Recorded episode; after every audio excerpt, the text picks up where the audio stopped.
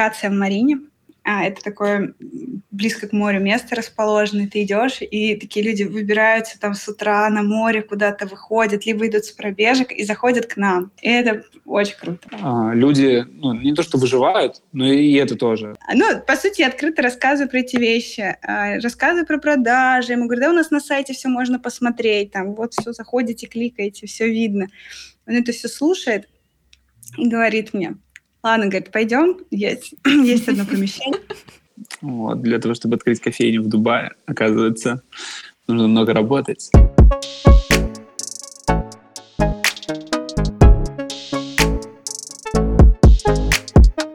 Привет!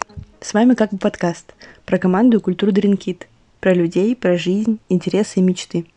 Берут интервью и общаются между собой баристы, которых ты можешь встретить в кофейне каждый день. Сегодня с вами Ира и Оля, в конце января, незадолго после открытия Дринки в Дубае, мы поговорили с командой открытия Катей Бородич, лидером проекта, и шеф-бариста Вовой Гариповым про переезд, новую кофейню и их впечатления. Давай поговорим, как твои дела, как твое утро сегодня, как ты начинаешь э, свое утро в Дубае? Эм, по-разному, все зависит от дня. Стараюсь вставать пораньше, там часов в шесть. Эм, что-то делать для себя. И стараюсь там пораньше приходить в кофейню, когда она сейчас уже открылась, э, и видеть первых гостей. Вот сегодня я там была вторым клиентом, вторым гостем. Ого. Вот, да. А это очень классно было. Там, представляете, там у нас э, локация в Марине. А, это такое близко к морю место расположено, ты идешь, и такие люди выбираются там с утра на море, куда-то выходят, либо идут с пробежек и заходят к нам. И это очень круто. Такое утро в Дубае. А если это встреча, то быстренько побегала и на встрече бежишь дальше. Ну, так, наверное, ничего особенного.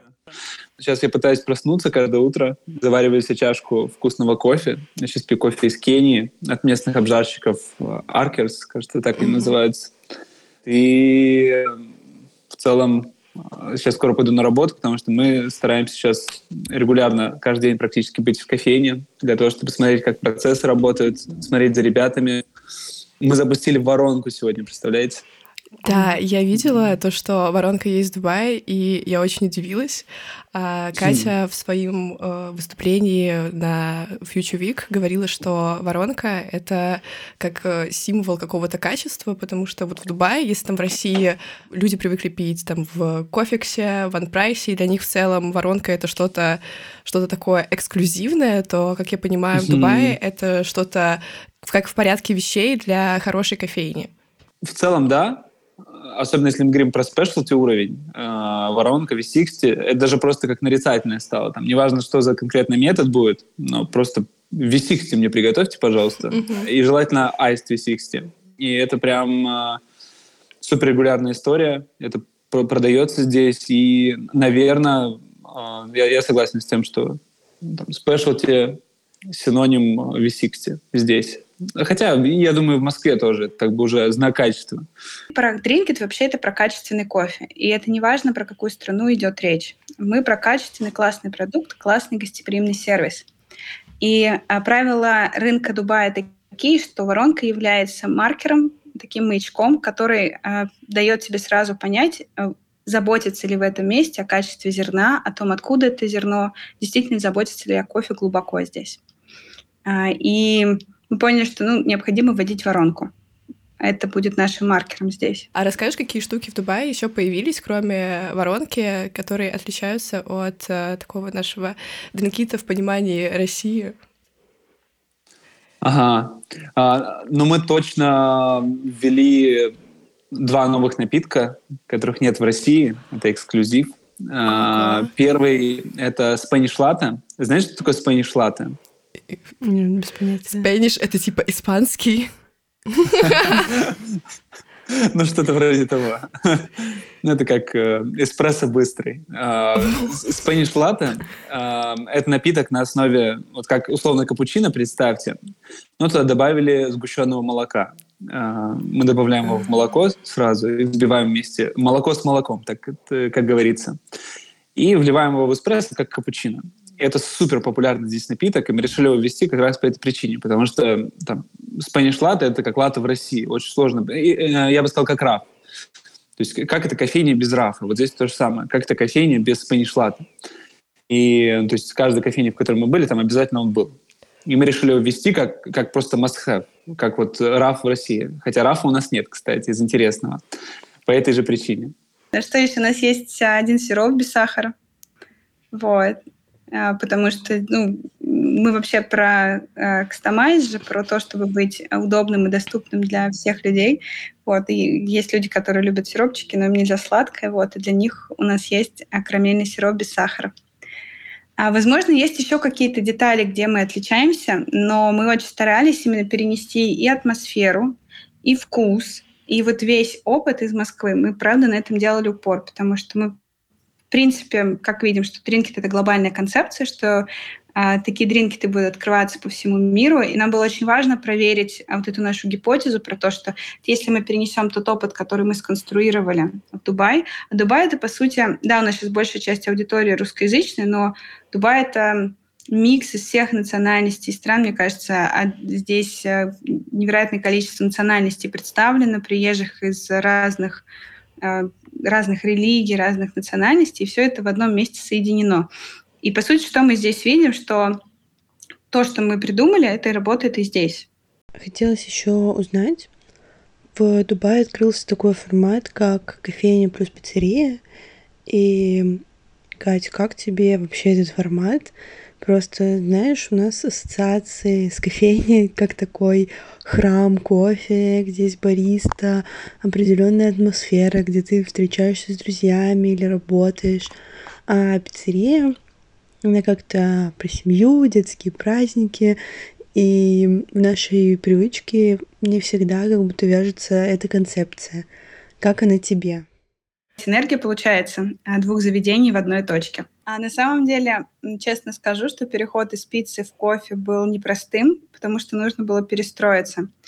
Но мне повезло в плане того, что у меня очень много внутри любви, которая как раз не находила, возможно, полного размещения в пицце, потому что там фокус на операционное совершенство, вот. а в кофейном бизнесе все же на заботу о госте и на том, что как его обнять и э, осчастливить, да, сделать его день чуточку лучше. А, и да, разница, она очевидна и в вайбе, и в подходах операционных она есть, но у нас получилось очень гармонично все совместить. То есть, начиная с каких-то бытовых вопросов, а, там из серии а, мы берем у пиццы конвертики для круассанов, а пицца там не задумывалась вообще про напитки, потому что напитки полностью на нас. Получилось, что каждый сфокусировался на своей основной фокусной экспертизе и очень круто проработал меню в этих направлениях. А, то есть очень много синергии на уровне бизнеса. Ну и там какие-то нюансы про уборку, да, про хранение, про холодильники те же. На самом деле очень много бенефитов мы получаем да, от того, что мы вместе запустились. Есть и сложности внутри, но с ними можно работать. Если говорить про гостей, то м- даже в пицце очень много сейчас, кто приходит а, с ноутбуком посидеть, поработать. Вот, поэтому здесь, наверное, большое пересечение случается. Да, возможно, воронка и пепперони э, звучит как э, что-то несочетаемое, но на самом деле все очень дружно и мирно выживается, потому что есть какая-то, знаешь, общая черта. Я бы сказала, что это классный продукт и классный сервис. И здесь уже, ну, вот эти вот моменты, они перестают быть такими важными. У нас были, да, сомнения про то, что а как же так, там, пицца и кофейня, а что будет о запахе, а там, а вот у нас там два терминала, а как же люди-то вообще будут понимать? Но это все оказалось такими призраками, какими-то навеянными классическими подходами, по факту прекрасно все разбирают, что две кассы, ну окей, две кассы. Здесь там так заказать, здесь так заказать. Проблем нет. Запахами там вытяжку настроили, классно работает, вопросов нет. Люди вообще дико рады, что они могут прийти и на самом деле съесть дотстер кофе. Это одна из таких... Ну, они могут взять там, например, наш, наш айс-латте тимьян, например, да, uh-huh. и и ну, многие пишут, что это вообще любимая их комбинация пиццы и кофе, и вообще бесконечно счастливы тому, что происходит. И очень интересно, те, кому нравится эта комбинация, они, кстати, садятся чуть глубже в зале. Э, больше ближе вот к, скажем так, части зоны пиццы. А тем, кто больше такой про кофейню, да, вот кто там пришел прям, прям только за вороночкой, они садятся в переднюю часть. У нас там сейчас стоят такие зеленые цветы, наш фирменный ковер. И мы там постарались воссоздать максимально прям вот такую нашу кофейную атмосферу. Да, там небольшая площадь. Она там, может быть, не сильно рождена, но мы видим, что ребятам, ну, нашим гостям классно. Ты сказала про то, что погружение в кофе было таким непростым.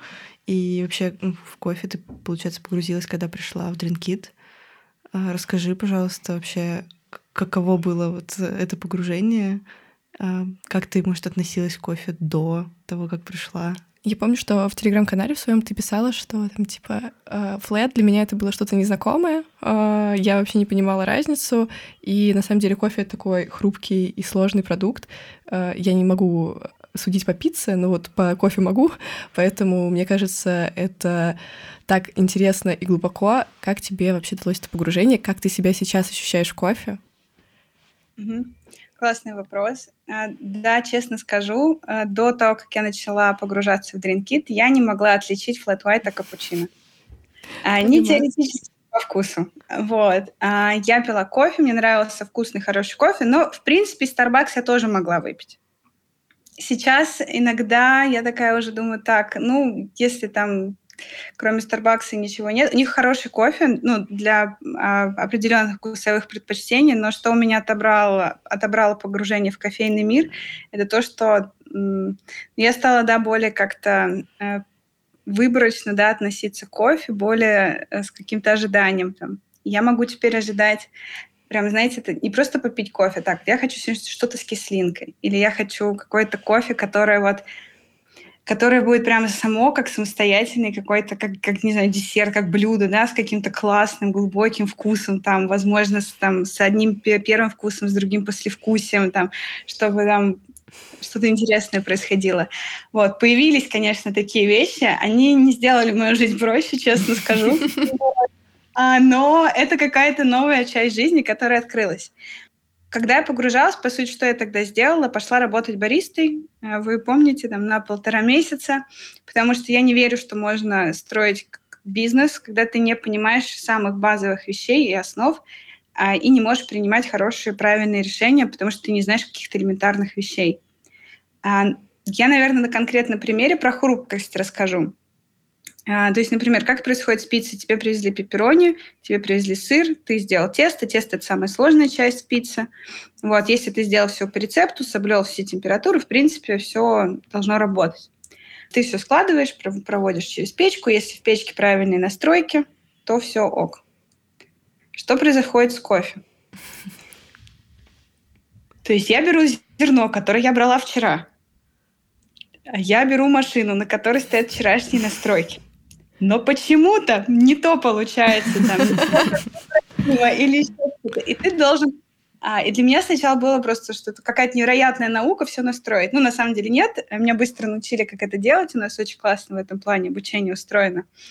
А, и да, и ты такой, разбираешься в этом и понимаешь, что, ага, а не знаю, там влажность сегодня другая в помещении, а это зерно свежее, а это зерно было там из, э, не знаю, там его неделю назад привезли или три недели. И, и ты такой начинаешь разбираться во всех этих нюансах.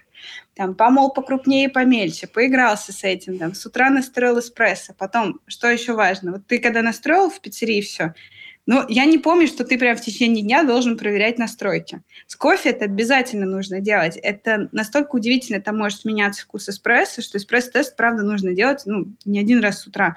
Нужно сделать там, держать руку на пульсе в течение всего дня. И это, конечно, очень сильно отличает кофейный бизнес от пиццы-бизнеса. Да, когда ты бариста, тебе нужно быть еще и химиком, математиком, много держать в голове, э, техником, чтобы настроить кофемашину, сделать правильный помол, чтобы кофемолка не слетела. Поэтому, да, действительно, хотелось узнать, а, сложно ли так работать с пиццей, как с кофе. Вот ты сейчас нам сказала, что не так. Я бы сказала, что это просто разные вещи, uh-huh. это разные. То есть это человек, который работает в пицце, он вряд ли будет работать в кофе и наоборот. Uh-huh. То есть это очень ну, с моей точки зрения на сейчас, это очень разные истории. Их, на мой взгляд, а, сложнее работать с кофе, с зерном, как с продуктом, но это субъективное мнение, может быть, у всех uh-huh. разное.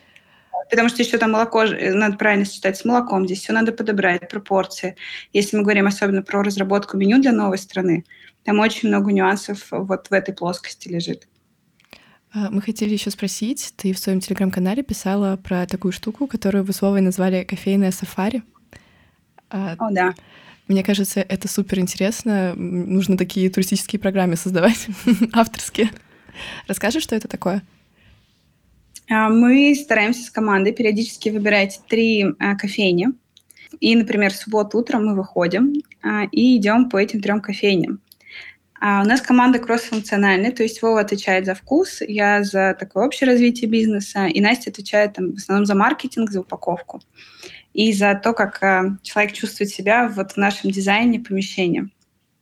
И мы приходим в какое-то место, и у нас получается три совершенно разные точки зрения на одну и ту же вещь, возможно. И это очень помогает нам, а, во-первых, а, подчеркивать лучшие практики, которые мы хотим либо позаимствовать, либо чем-то вдохновиться. Второе — это обмениваться между собой, как между командой, а, внутри команды выравниваться, потому что команда, она же была собрана совершенно новая в сентябре, то есть Вова с Настей, мы втроем не работали никогда до этого. И нам нужно было, вот это был такой инструмент для выравнивания понимания, что красиво, что вкусно, как мы хотим, чтобы человек чувствовал. И мы, например, приходим в заведение, и мы задаем вопрос, вот почему люди пришли сюда, какую проблему они хотят решить. А, пробуем продукт, а вот вкусно это или нет, а какая подача, а соответствует ли это опыту, а вот какая упаковка. И мы все эти вопросы постоянно прогоняли, отвечали на них, и это очень помогало нам выравниваться. Честно скажу, сафари у нас закончились в декабре, как только начал подступать запуск, там вообще не до сафари было, вот, но мы надеемся возобновить это в ближайшее время. Это очень крутой инструмент э, понимания рынка. И, кстати, вот на старте мы даже больше, э, мы приехали в новый рынок, то есть мы смотрели даже не на новинки, а именно на то, какой концепт, э, какие концепты существуют на рынке. Э, то есть э, мы приходили и прямо искали, а какую метафору брал создатель, основатель для, для этой кофейни. Например, есть сеть «Процент арабика», вот, возможно, слышали про нее, достаточно крупная. И мы, например, приходим в это заведение, садимся все вместе. И такие, а что хотел сказать, вот какая метафора здесь есть? Мы там обмениваемся. Кто-то говорит, о, это как в лаборатории научной. А потом кто-то говорит, нет, в лаборатории все стерильно, у них не стерильно, у них скорее это больше тоже про то, как а, для тебя что-то делают, то есть какое-то уникальное производство, ремесленничество, да, какое-то. Такие, да, у них такие-то фартуки, такие-то элементы, там здесь мешковина, здесь там по одному элементу там сувенирка вся лежит. Не, не 10 футболок, а там одна футболка висит. Это тоже же транслирует уникальность. Вот мы садимся, да, и вот мы такие вещи все именно переваривали, а, мировые концепты, которые здесь представлены, проводили через наши вопросы и фильтры. И это нам помогало в деталях где-то выстраивать и дринкет, как он выглядит, что люди чувствуют в Дубае. Еще вот интересно у тебя узнать, э, вернемся так немножко в прошлое, да, весной э, ага. Федор Овчинников на день рождения Дода а, объявил о том, что Дринкит будет развиваться в Дубае. И ну, это вообще такое, как бы, заявление достаточно Да, это для меня, у меня был такой эффект вау. То есть у нас, э, сколько было еще, белорусская не открылась, было там 5-4 кофейни в Москве, и ты понимаешь, что вот это комьюнити людей, которых ты знаешь, оно будет развиваться где-то в Дубае, и непонятно, кто это будет открывать, будет ли такая коммуникация. Вообще, какая была у, у тебя реакция, когда ты узнал про то, что Дринкит будет в Дубае открываться? А, и вообще думал ли ты, что ты будешь в этом участвовать? Ну, реакция была, конечно, тоже в формате вау. Согласен с вами, что это прям такое ого, вот это мы крутые. И, ну, важно, что из важного контекста, который я хорошо помню, что не, это непонятно было, будет это дринкит или нет, потому что там будет развиваться какой-то кофейный стартап от там, Dodo Brands. И то есть не было понятно, будет это дринкит или нет, и это правда так, потому что там решилось, что это будет дринкит, чуть-чуть позже, то есть там, э, кажется, летом. Ну, не буду врать точно, но, но это решилось позже, чем э, вот в марте, когда приняли решение делать какой-то кофейный стартап в, в Дубае. И ну, тогда я даже не знал. Ну, круто, классно, интересно было. Но я очень хотел, конечно, по поучаствовать, потому что в целом международный опыт — это из тех вещей, которые вообще супер драйвят. Я когда переехал здесь первый месяц, я там, меня каждая вещь удивляла, и, я, и тем более я там последний раз был за границей, может быть, э, может, лет пять назад. может, даже больше. И поэтому для меня это вообще супер эффект вау был. И в голове как представлялось, и как на самом деле было, э, очень классно. То есть э, интересно, что представлялся Дубай все-таки таким, знаете, э, город успешного успеха, такой, э, э, ну, где либо супер богатые люди, которые там прям супер э, на тачках разъезжают, э, и там и то, что их интересует, это деньги, там типа крутые рестораны и там э, машины. Но на самом деле он, он оказался значительно более настоящим, более интересным, более глубоким, более разным. И здесь найти можно все, что угодно. И это вот из интересных вещей. И вот как ожидания и реальность э, не совпадают. Я, мне очень нравится вот в плане, э, как, как, как я себя чувствую. И я не, не представлял, что буду здесь, но, э, но кайфую. Это большой, большой кайф. Знаешь, что мне хочется узнать? Вот мы как два тренера-бариста из России, а, вот хочется сказать от себя, что зачастую сложно выстроить коммуникацию на русском языке с стажерами, хотя мы как будто бы в одном культурном пространстве можем шутить какие-то шутки, мы понимаем сарказм mm-hmm. друг друга. То есть я помню, когда мы с тобой, ты меня обучал, мы с тобой болтали о Нойзе, потому что мы как бы вместе там с детства, да, слушали его песни. Mm-hmm сразу какие-то ассоциации, они довольно понятны. А когда ты обучаешь людей э, из другого культурного пространства, и тем более на другом языке, мне кажется, возникает просто куча сложностей. Расскажи, как ты с этим справляешься, как ты к этому приспособился, вообще какой уровень языка у тебя был на тот момент, когда ты переехал, и как вы сейчас общаетесь, если у вас какое-то дружеское взаимодействие, как э, в Дринкит у нас вот здесь принято. Mm-hmm суперский вопрос, потому что очень сложно э, учить на английском языке. Э, это, правда, большой челлендж был для меня и в плане уровня английского. Я не знаю, у меня, мне кажется, э, pre-intermediate был. То есть э, и то это больше как с, с точки зрения теории, да. А если говорить про общение, то есть это прям был какой-то элементарий, очень сложно было. Вот. Но потихонечку у нас получилось прям, а, то есть у меня получилось с нуля обучить ребят на английском языке. Да, было сложно, но а, достаточно там смекалочки что-то объяснить, нарисовать, показать руками, показать действием, да, то есть ролевая модель очень сильно работает вне зависимости от э, культурного какого-то контекста там, языкового. Конечно, сложнее, потому что абсолютно согласен, что сложно придумать ассоциации, сложно придумывать метафоры, какие-то упростить что-то да, для человека, объяснить другими словами. Это значительно сложнее, но э, это работает, э, хоть и не так эффективно, как в России, когда ты, э, ну, там, это твой родной язык, и тебе проще объяснить все. Но это потрясающий опыт, это супер сильно растит в тебе э, смекалку, знаешь, как объяснить, если ты не знаешь, как это называется? Почему-то в голове мем, типа, этот фабрик, стайл, Зоя Виксельштейн. Ну, он такой очень affordable. А, Да-да-да, здесь это самый наш популярный мем, потому что ты уже там, какие-то вещи ты просто называешь на английском, и очень сложно ну, вспомнить эквивалент э, на русском языке, но важно не забывать эти эквиваленты вот, для того, чтобы либо на русском, либо на английском общаться. У нас есть определенные стереотипы. Мы хотели поговорить про э, женщину в бизнесе в Дубае, потому что вот, кажется, что арабская страна, что там мужчины, патриархат. Э, в России-то не всегда женщина наравне считается с мужчиной. Ну, не во всех, мне кажется, сферах. А тут э, ты приходишь, такая девушка, э, на встречу, на бизнес-встречу крупную, с, мне кажется, в большей степени с мужчинами. Есть ли моменты, когда тебя не воспринимают или все в целом наравне всегда проходит? Угу. Отличный вопрос. У меня тоже были такие стереотипы. И я когда ехала, такая думаю, ну ладно, вызов принят. Вот. А, но я приехала и могу сказать, что по моим ощущениям здесь женщинами даже более прямо общаются на встречах. То есть если в России как-то вот тебя там стараются как-то аккуратно спросить, где-то сгладить углы, да, Вот. А то здесь нет, здесь все напрямую. Там самые неудобные вопросы про бизнес, там про то, там, есть ли у тебя это, там, есть ли у тебя какие-то подрядчики. То есть все напрямую, очень четко. То есть я не заметила ничего такого. Там я могу ходить, я хожу одна на встречи. То есть если я там иду переговоры вести по помещению сейчас, я иду одна, и это совершенно нормально воспринимается. Поэтому, наверное, здесь э, все достаточно, по моим ощущениям, даже лучше, чем в России. Это субъективная точка зрения. Пока еще здесь там провела меньше времени, чем в России. Возможно, у меня выборка не та.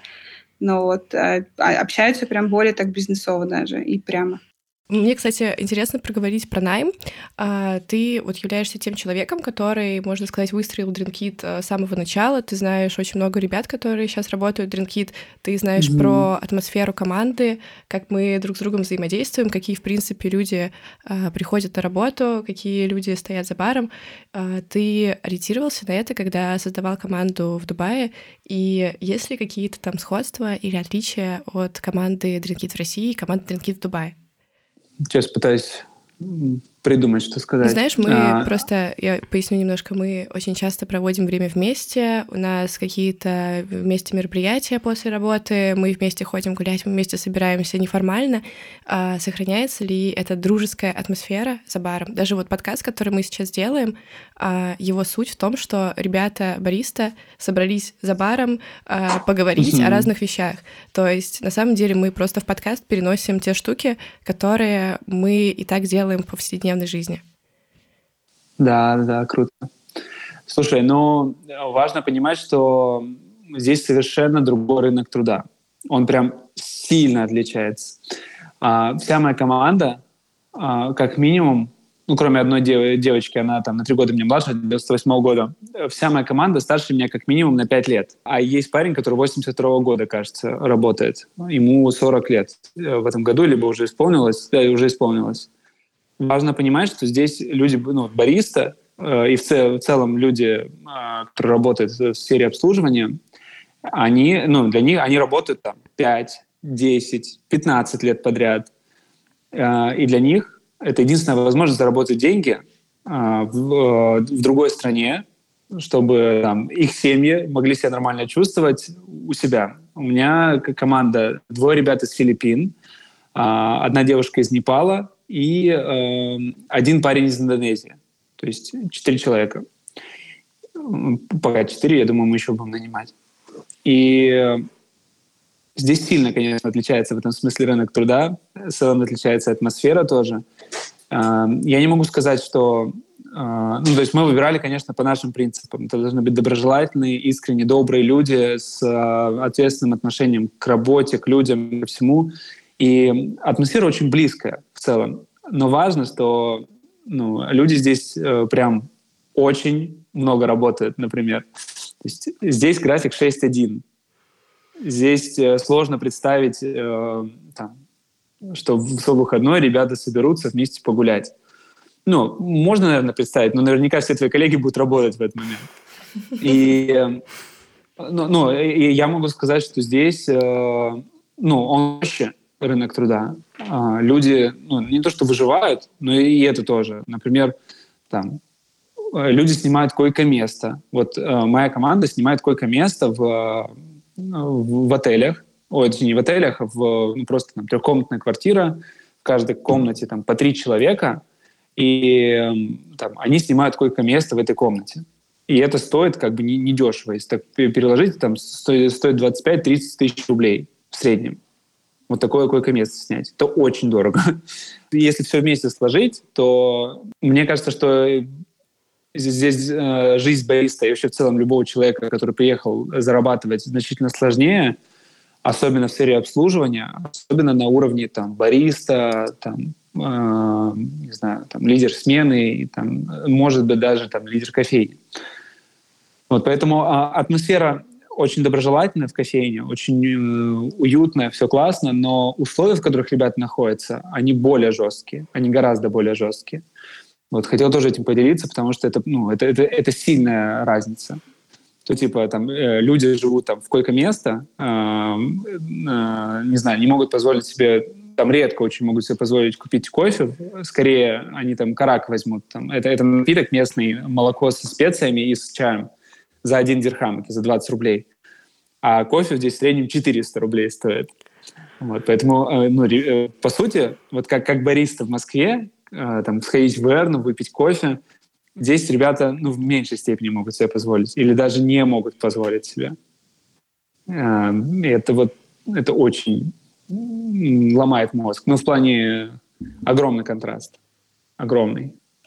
Вот. Но, но атмосфера у нас классная. Я хотела тебя узнать. А ты в одном из интервью говорила, что а, когда ты занималась открытием вот пиццерии в Великобритании, ты была в таком режиме бешеной белки, когда пыталась все успеть, а, и очень много было задач, прям сразу много.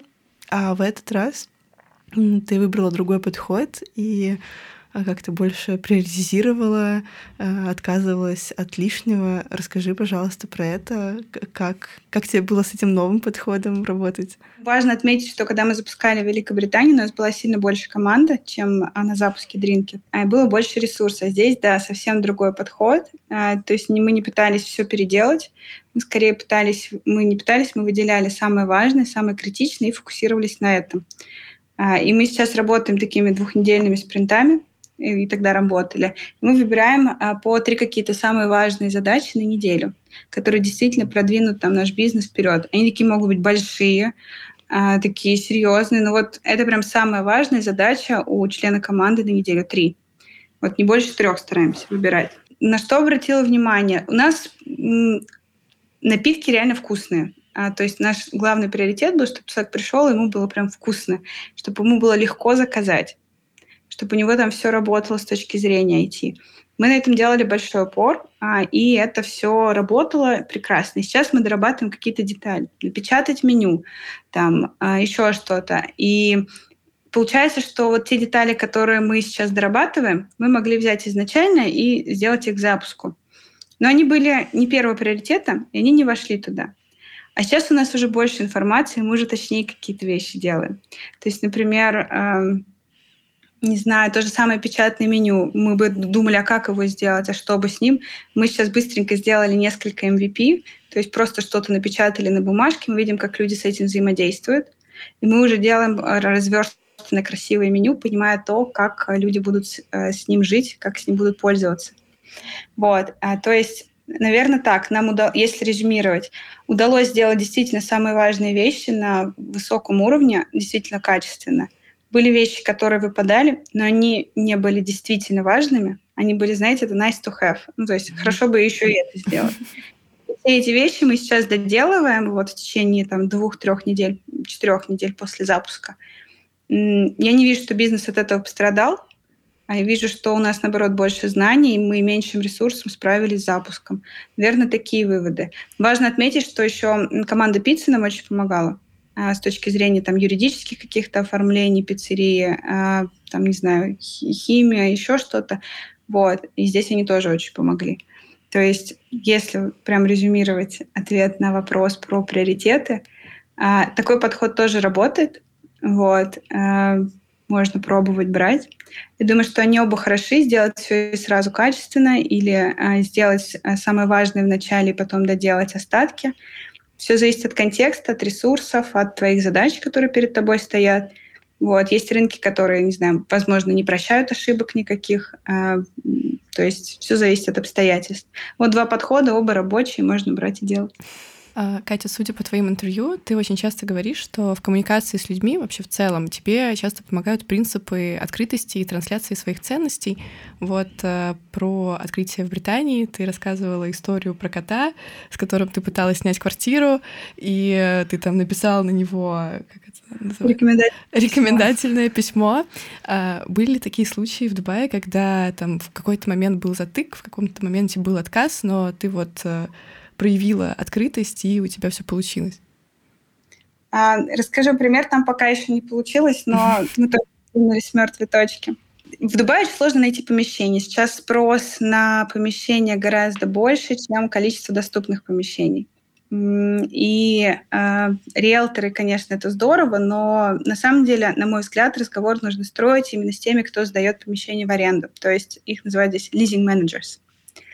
А, и э, я стараюсь добиваться встреч с вот этими лизинг-менеджерами, э, то есть напрямую с ними пообщаться про сдачу для Drinkit помещения площади под кофешоп. И у них, конечно, все занято. Я их как-то уговариваю, там, прошу меня представить. А, и с одним из них была такая интересная встреча. У него несколько бизнес-башень, он координирует, курирует, а, и, конечно, там все занято. Мы общаемся, он говорит, начинает разговор с того, что, ну, к сожалению, все занято. Я говорю, я понимаю. Давайте я ну, просто расскажу, чтобы вы знали, там, что у нас тут происходит. Мы уже встретились, да, давайте где я начинаю рассказывать, там, как Настя Никитина пришла к Федору, там, как Мурат с Андреем делали умную выдачу, как там Арсений с Ильей делают приложение, какие там у нас баристы, какая там Женя у нас приехала. Ну, по сути, я открыто рассказываю про эти вещи. А, рассказываю про продажи. Ему говорю, да, у нас на сайте все можно посмотреть. Там вот все, заходите, кликаете, все видно. Он это все слушает и говорит мне, Ладно, говорит, пойдем, есть, есть одно помещение. Оно на тебя, может быть, будет большевато, но хоть посмотришь. А, и да, разговор начался с того, что вообще ничего нет, извините, сори, сори. Вот, закончился тем, что, ну, есть что-то. И здесь важно, ну, понимать, что он же не потому, что я им просто что-то порассказывала, пошел на это. Я думаю, что он тоже человек, который... Это люди, которые очень мудро мыслят. И, по сути, вот эта история про открытость, про коммуникацию, я просто поделилась с ним информацией о том, что у нас такая команда. Это правда. А, и он как человек, который тоже смотрит вперед, он понимает, что если такая команда есть, значит, этот э, бизнес, это дело далеко пойдет. Здесь э, в Дубае все очень сильные люди бизнеса, люди э, репутации, люди в хорошем смысле этого слова, там, чести и достоинства. Вот. А, и я думаю, что это тоже, ну, это и сыграло роль. Вот, наверное, такой пример того, как э, открытость э, помогла где-то приоткрыть дверку. На самом деле, э, Кать, ты так рассказываешь, что я прям по-новому как будто смотрю даже на свою работу и как-то все больше вдохновляюсь. Мне кажется, это лайфхак и в жизни работает. Просто нужно быть э, немного открытия к людям, э, говорить на самом деле то, что ты, э, как, как ты считаешь э, нужным и важным, и э, все будет классно. А, на самом деле хотела спросить, вот э, мы иногда не отдыхаем от Дринкит в плане того, что у нас э, окружение — это наши коллеги, а, а вы переехали, и у вас по факту нет каких-то знакомств, каких-то связей, и по факту вне работы, чтобы попытаться соблюдать work-life balance, ты хочешь встретиться с друзьями, но у тебя их там нет, и как ты э, отключаешься от работы? Нашел ли ты, может быть, каких-то себе знакомых по интересам, или, может быть, ты там на связи в соцсетях со своими друзьями? На, на самом деле, с этим оказалось очень просто, потому что очень много русскоязычных здесь в, в Дубае, и даже русскоязычных, а в целом здесь очень легко найти клуб по интересам. Я представляю себя в деревушке где-нибудь в, э, в Англии, и ну прям в, в том смысле, что здесь можно любой, к любому хобби найти какой-то кружок. Хочешь, не знаю, э, заниматься походами, пожалуйста, там миллион групп, которые, не знаю, тебя отвезут в эти горы, ты вместе с ними походишь, познакомишься с, с людьми по всему миру, и потом обратно тебя привезут также в, твой, э, там, в твои апартаменты. А, у меня это сквош, например. Я регулярно играю в сквош. А, здесь есть прям а, большой комьюнити. Это всегда разные люди, с ними можно пообщаться, если есть желание. И можно поиграть э, просто в сквош э, ради удовольствия. Для меня это прям вот одна из важных вещей, которая позволяет мне держать work-life balance тоже. То есть какой-то спорт, которым ты занимаешься, это супер важно. То есть что-то, что тебе самой интересно. Я, конечно, регулярно проигрываю. Э, чтобы вы понимали, я ужасно играю в скотч. Я играю так, что просто проигрываю всем. Новичкам, не знаю, опытным. А вообще просто. Я прихожу и проигрываю всем. Но меня это тоже драйвит, потому что для меня это из тех вещей, что у меня не получается. Но мне хотелось бы просто э, этим заниматься, потому что сама по себе очень интересная игра и хочу стать лучше в ней. И для меня это, вот, э, знаете, там, с точки зрения наверное, терапии, тоже какой-то моей внутренней, какого-то там внутреннего роста, Это как научиться, э, занимаясь вроде как бы не очень получающейся у тебя вещью, научиться от этого получать удовольствие. Прям и, практика принятия. Да, да, да. Что-то вот себя самого. Кать, а вот у тебя уже был зарубежный опыт, ты там адаптировалась к обычной рутинной жизни, где бегать, как и чем завтракать и так далее. А, расскажи, отличалась ли адаптация в Дубае, и может у тебя есть какие-то лайфхаки, адаптации в другой стране или что-то такое? Ну, это очень разные были адаптации, это же очень разные страны. А если говорить про лайфхаки, сейчас дай подумать. Вот э, Вова нам сказал, что он в сквош играет. Да. Это его лайфхак.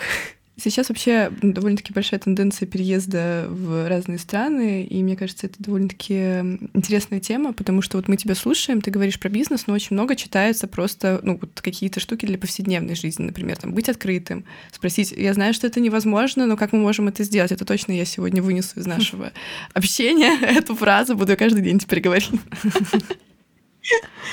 Наверное, про адаптацию надо понимать, что легко не будет. То есть многие такие приезжают и такие, ой, а мне тут счет надо открыть, а что-то быт не настроен.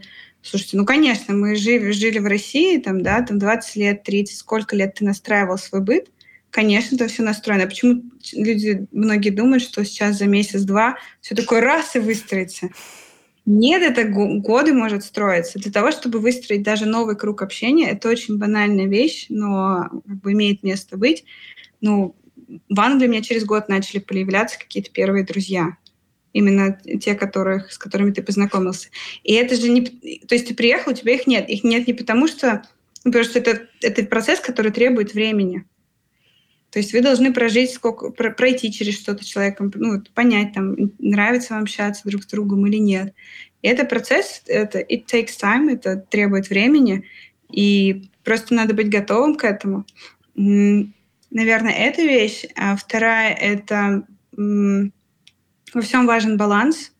То есть эм, Здесь важно помнить про все сферы жизни, потому что особенно когда ты работаешь а, на незнакомой территории, в большой неизвестности, с большой ответственностью, важно держать себя во всем в балансе. То есть там помните про здоровье и про а, какую-то, не знаю, духовную историю, да, там у всех свои какие-то вещи, которые их подзаряжают, про это очень важно.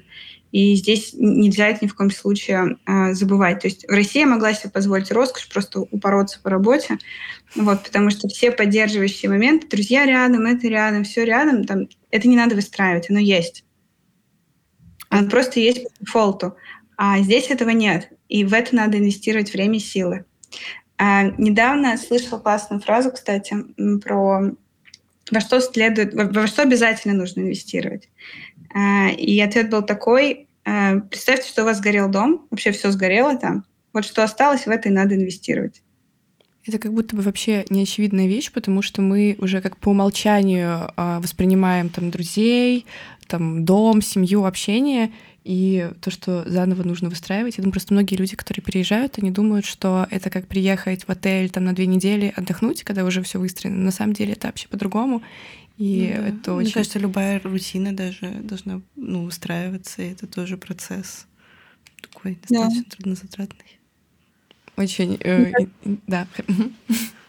Хотя, э, да, многие очень, мне кажется, недооценивают свой дружеский какой-то круг, э, семейный, и надо понимать, что здесь его нет. Ну, то есть, когда ты переезжаешь, ну, либо тебе надо все с собой брать. Ну вот э, ты приехала по факту работать. Э, ты приехала тоже в никуда, у тебя ну, были ли у тебя вообще какие-то связи э, в Дубае, друзья там? Э, хотела спросить про work-life balance. Удается ли тебе его соблюдать, потому что у тебя такая ответственная работа, в которой требует полного погружения, но иногда это полное погружение, оно выходит в выгорание. И как ты пытаешься избежать состояния выгорания и состояния такого жизненного баланса? Угу. А, две вещи здесь важны. Первое — это энергия. То есть все время смотреть за тем, а, что у тебя с энергией и как тебе ее сейчас а, подзарядить. А, и фокус смещается не от того, как сэкономить энергию, от того, как сэкономить энергию, до того, какие еще можно генераторы энергии в свою жизнь строить. То есть вообще по-другому начинаешь мыслить. Потому что у лидера проекта, если у него есть энергия, энергия будет у всех, у всей команды. Это очень важно. И это то, что драйвит вообще все. Наверное, второй момент — это, знаете, боксеры. Вот кто-нибудь пробовал из вас стоять в перчатках на ринге сколько-нибудь? У нас в офисе есть груша. Я один раз только в стойке Вот, я один раз не побила, это довольно-таки сложно. Это очень сложно. Представь себе, боксер выдерживает несколько раундов подряд, без перерыва на обед. И там очень большое мастерство в боксе для восстановиться за вот этот короткий перерыв между раундами. И я вижу, что для лидера проекта и вообще для любого, наверное, человека важный навык — это уметь быстро восстановиться. Как у тебя это То получается? Слушай, ну, э, есть какие-то набор моих личных э, таких волшебных палочек, я бы так сказала, да, ты просто выбираешь под настроение, достаешь. Мне нравится бегать утром. А, причем я бегаю не так, что есть такие, знаете, это стереотипы немножко спортсменов. Там, если бежишь то десятку, там какой у тебя темп. Я просто пока взяла музыку и побежала. И вот мне сегодня хорошо 3 километра пробежать, я пробегу 3. Мне сегодня хорошо 7, я пробегу 7. Вот сколько мне сегодня хорошо. А. Я работала в издательстве долгое время. А, поход в книжный — это просто для меня отдушина. Ты приходишь, ты восторгаешься книгами. Я отдельно обожаю детскую литературу, иллюстрации, там, то, как там раскрываются самые сложные мысли понятным, простым языком. Вот. А здесь английская литература просто потрясающая в этом направлении. Вот. А, поэтому тоже этим вдохновляюсь. А походы в любые музеи, не знаю, поездки на велосипедах. То есть просто у тебя есть какой-то набор твоих а, генераторов энергии, и ты их достаешь. Поэтому две такие вещи. Первое — это искать генератор энергии. Второе — это не пытаться э, сэкономить ее, а уметь быстро останавливаться. Вот, уметь быстро останавливаться. Мне кажется, вот про такие генераторы энергии так интересно, ну, что, получается, у тебя уже есть какая-то копилочка, из которой ты можешь доставать, а, и на, на чем начинать исследовать какие-то новые вот эти генераторы энергии, интересно. Ну, вообще, я проповедую такой подход, ну, как проповедую, придерживаюсь, скажем так, что твоя жизнь — это тоже как проект, и, ну, так как я работаю там на работе над проектами, я и над своей жизнью тоже так работаю. Ты можешь взять фокус, да хоть на квартал, историю, там, найти себе 10 каких-то генераторов энергии, а просто сесть и начать их перебирать, с хорошим планированием, с приоритизацией, с тем, что немножко подумать, точно можно найти какие-то 10 своих там маленьких секретиков, которые помогут тебе быстро э, восстановить энергию. Это Вау. очень круто. Вот это будет мой урок, с которым я уйду после нашего разговора. А, и вот последний вопрос, который я бы хотела тебе задать, это помогает ли тебе а, обстановка вокруг, знаешь, когда ты не в России, да даже не в Великобритании, когда не идут дожди, когда не серо, когда у тебя солнце. Вот ты в начале выпуска сказала, что вот тут солнце, тут так классно вставать по утрам. Помогает ли тебе это заряжаться энергией? Вот ты бежишь, у тебя там а, что, набережная, пальмы, или это не так сильно влияет, когда ты уже вся в работе, когда, ну, то есть работа, знаешь, она везде работа. Угу. А, точно самое важное — это дело, которому ты посвящаешь большую часть своей жизни. Угу. А, то есть даже не то, что оно важное, а важно, важно ли это тебе. Если тебе это важно, то ну, все остальное не важно. Я также бегала вечером в Лемингтоне. То есть... Э... Есть бегать под моросью. Ну, то есть субъективно мне, конечно, а, больше пришлась пока по духу жизнь Дубая. А, в основном, да, солнце, и там у тебя в волосах либо песок, либо соль.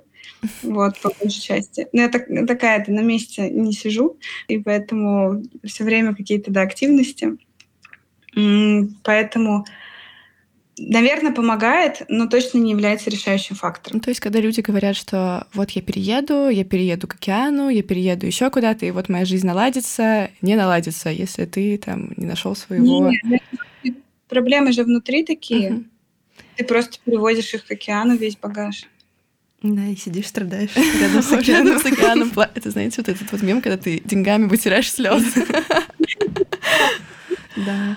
И прям, наверное, завершаясь, хочется спросить, э, что же дальше? Какие, не знаю, у вас планы на ближайшие там, месяцы? Как, как мы будем покорять мир? Да. Потому что вот Дубай э, — это такой первый шаг к такой мировой известности Drinkit, когда уже не будет привязки ни к Дода, не будет привязки к России, будет просто сильный бренд. Ну, мы все в это верим. Вот, расскажи, что дальше, какие планы? А, планы на ближайший год — открыть еще три кофейни. То есть э, мы, как это, мы мыслим глобально, действуем локально, потому что, да, мы думаем про то, как э, запускать какие-то вещи сразу глобально на весь мир, а, как там сразу делать бренд, который везде будет работать. Но вот конкретно в этом году нужно добиться открытия трех точек, найти три помещения, выстроить там операции, и вообще добиться прибыльности там, потому что это самая важная вещь для существования бизнеса это прибыльность этого бизнеса, это его необходимые условия существования. Вот. И это такой следующий шаг, после которого будут понятны дальнейшие шаги. А дальше, если это, знаете, как в следующем году открыть э, три кофейни, в этом году открыть еще три кофейни, а дальше э, следующая там цель пока звучит так, что дринкет, не знаю, во всем мире, в каждом городе каждой стране. Вот. А между ними еще какой-то планчик будет. Вот. Это, знаете, как вот эта картинка, где типа сначала рисуем круг, потом соединяем палочкой, и потом третья картинка, где идеальная лошадь нарисована. Вот. У нас пока палочки нужно добавить к кругу. Спасибо большое, что слушали нас. Обязательно приходите в гости, если будете в Дубае, а если не будете, заходите в гости в Москве. Подписывайтесь на нас на тех платформах, на которых слушаете. Ставьте лайки, пишите комментарии и рассказывайте о нас своим друзьям. Это очень поможет нашему развитию. До новых встреч!